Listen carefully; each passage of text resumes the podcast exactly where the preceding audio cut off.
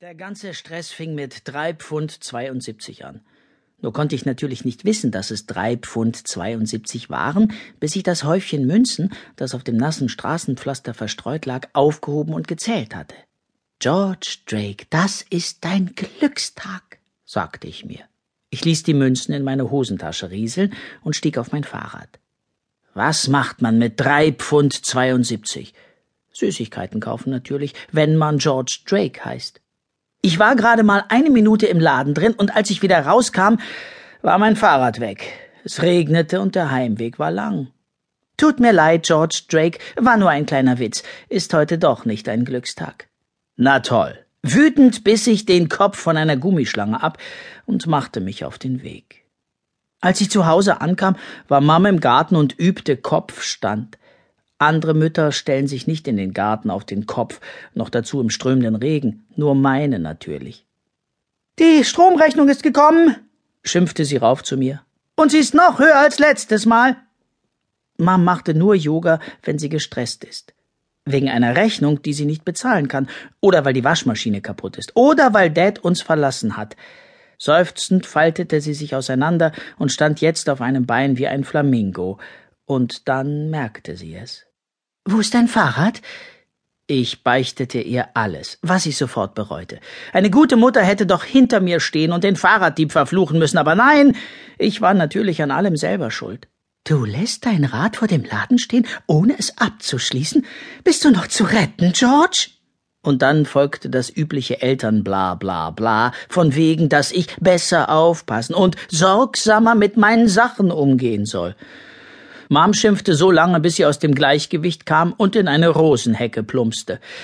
Total zerkratzt und blutig zog ich sie wieder heraus. Hast du mir nicht gerade erzählt, dass ich besser aufpassen soll? Also, äh, äh. Mom leckte das Blut von ihren Fingern. Schwamm drüber, George. Sowas passiert nun mal. Eine halbe Stunde später warf ich den Computer an, um mich ein bisschen von meinem geklauten Fahrrad abzulenken, mit einem Zombie-Killer-Spiel vom Feinsten. Ich jagte gerade einen Zombie, der haargenau wie Miss Thrips, meine Klassenlehrerin, aussah und wollte ihm die Augäpfel ausstechen, als Mom nach mir rief. George! George! Äh, gleich, Mom, äh, warte mal! Zu spät. Miss Thrips hatte mir einen Arm abgebissen. Ich warf ihr das schlimmste Schimpfwort an den Kopf, das mir in der Eile einfiel, und drückte auf Pause. Mom stand draußen vor der Hintertür. Hier, schau mal, das stand direkt hinter dem Schuppen, ein absolut einwandfreies Fahrrad. Sie wischte eine Spinnwebe von der rostigen Lenkstange. Da gibt's nichts dran auszusetzen. Außer, dass es pink war. Mom, ich bin ein Junge. Ach, Unsinn, das ist doch alles Kokolores. Mom fuchtelte mit den Händen vor meiner Nase herum. Echte Männer haben keine Angst vor Pink. Was weiß Mom schon von echten Männern? Sie hat schließlich Dad geheiratet. Bis vor einem Jahr war Dad noch bei uns. Er lief mit Anzug und Krawatte herum und ging jeden Tag ins Büro. Jetzt hängt er in Blümchenshorts und Flipflops an einem australischen Strand herum und chillt. Er hat uns eine Mail geschickt, in der steht, wie toll das Wetter ist und dass er surfen lernt. Mom hat ihm zurückgemailt. Das Wetter in England ist beschissen und von mir aus können dich die Haie fressen. Meine Eltern sind unheimlich reif und erwachsen für ihr Alter. Ich starte das Fahrrad an. Keine Federung, kein gar nichts außer einer pinken Fahrradklingel und einem pinken Fahrradkorb. Bei der bloßen Vorstellung, dass ich auf sowas herumkurven sollte, brach mir der kalte Schweiß aus. Josh und Matt würden sich biegen vor Lachen. Nein, Mom, echt nicht. Vergiss es. Mom warf mir einen gekränkten Blick zu, und ich bekam sofort ein schlechtes Gewissen. Warum sind Erwachsene so bescheuert und kapieren solche Dinge einfach nicht? Wenn du ein neues Fahrrad willst, musst du dafür sparen, sagte Mom, die jetzt richtig sauer wurde. Ich weiß ja nicht mal, wie ich die Stromrechnung bezahlen soll.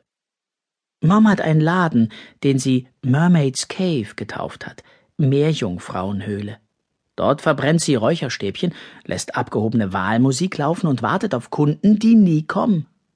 Wahrscheinlich gibt es schon so viele Duftkerzen, Perlenvorhänge und Windspiele in London, dass die Leute das Zeug langsam nicht mehr sehen können. Du kannst dir ein bisschen Geld verdienen, schlug sie vor.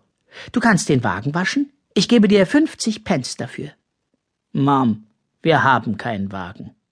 Mom hat unser Auto verkauft, als Dad fortgegangen ist, weil wir das Geld brauchten. Ah, richtig. Da habe ich ganz